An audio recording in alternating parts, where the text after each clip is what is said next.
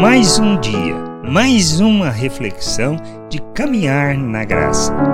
Bem-vindos a mais esta reflexão. Nós precisamos entender que a gente não pode viver de qualquer maneira. Ou seja, nós precisamos compreender primeiramente quem somos, a obra de salvação de nosso Deus, quem ele nos fez e principalmente entendermos a partir daí a nossa caminhada, a nossa jornada e como devemos viver neste mundo. Ele nos, não nos chama para cumprirmos rituais religiosos, mas para entendermos quem nós somos e a maneira como devemos viver neste mundo, pois ele nos chama para sermos luz neste mundo e sal nesta terra. Na carta aos Tessalonicenses, no capítulo 5, do versículo 14 até o 22, Paulo fala sobre isso. Ele diz claramente como a gente deve viver. Claro que não abrange todos os aspectos da vida, mas que nos levam a deduzir em muitos outros aspectos como a gente precisa viver e nos relacionar. Não podemos esquecer que o fundamento do que a gente tem que cumprir são duas coisas: amar a Deus sobre todas as coisas e o próximo como a nós mesmos, pois quando amamos o próximo como a nós mesmos, nós cumprimos toda a lei todos os profetas.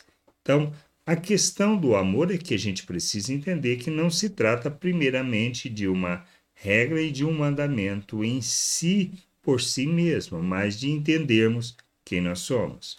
Ele nos salvou, nos fez um novo ser, nos tirou das trevas, nos transportou para o seu reino, nos fez a imagem de Cristo, nos deu da sua natureza, nos capacitou para que a gente possa rejeitar as paixões humanas e vivermos neste mundo como seus filhos. Viver como Cristo, sendo seus imitadores. Por isso, toda a nossa jornada ela está relacionada a deixarmos de viver segundo a maneira de pensar do mundo para vivermos da maneira como Cristo revelou o Pai ao mundo, para que a gente possa revelar o Pai. É disto que trata o reino de Deus. Por isso, quando Paulo escreve, ele diz assim: Também exortamos vocês, irmãos, que admoestem os que vivem de forma desordenada, isto é, a gente precisa mostrar uns aos outros como devemos viver. Não podemos viver de qualquer maneira, mas precisamos viver segundo o princípio, o fundamento da lei do amor, e por isso viver de forma desordenada, ou seja, sem qualquer tipo de controle uma vida que anda segundo a forma de pensar do mundo não traduz o reino de Deus. Devemos consolar os desanimados, papel que nós devemos fazer.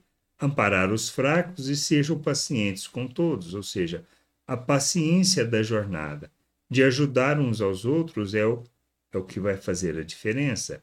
É o que nos leva a entendermos que amar está em ajudar, em se comprometer com o outro em ser suporte na sua vida para que ele possa crescer e amadurecer. Então, ser paciente é a expressão que devemos revelar. Que tenhamos cuidado, ou seja, tenham cuidado para que nem re, ninguém retribua aos outros mal por mal. Então, se alguém fez o mal para nós, nós não devemos devolver na mesma moeda, mas devemos devolver na lei do amor. Isto é expressão de maturidade, quando fazemos isso, nós ajudamos aquele que é mau a conhecer a Deus. É, pelo contrário, procurem sempre o bem uns dos outros e o bem de todos.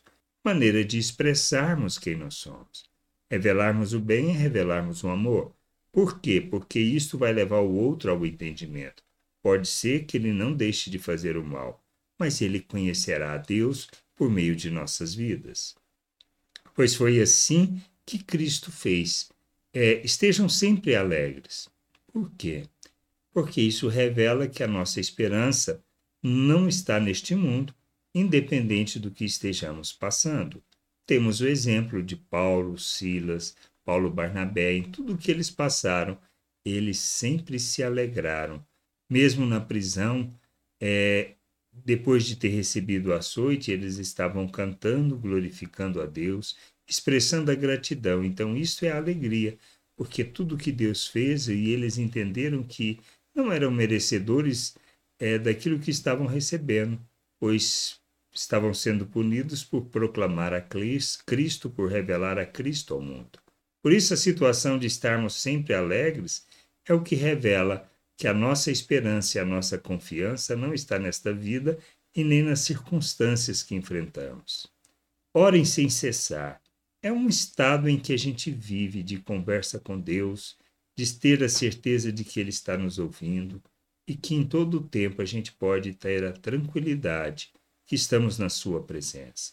É isto que nos conduz a rejeitarmos a forma de pensar do mundo, a imoralidade sexual, é todo aquilo que é contrário à natureza de Deus e que revela a natureza humana.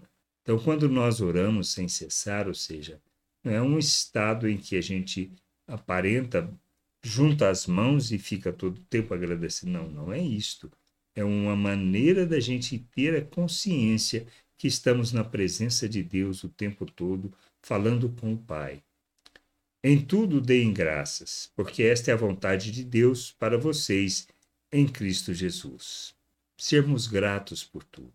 Não apaguem o espírito, isto é, ouvir o espírito, obedecer o espírito na jornada e não rejeitar aquilo que ele está nos instruindo, nos mostrando, fazendo lembrar as palavras de Cristo e insistirmos na maneira de pensar do mundo.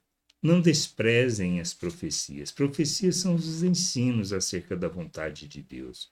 Ao ouvirmos, devemos julgar à luz das Escrituras, para que, julgando, a gente possa saber se vem de Deus ou se são coisas de homens.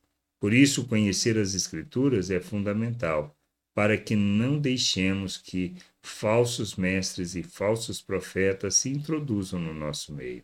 Examinem todas as coisas, retenham o que é bom abstenham-se de toda forma de mal.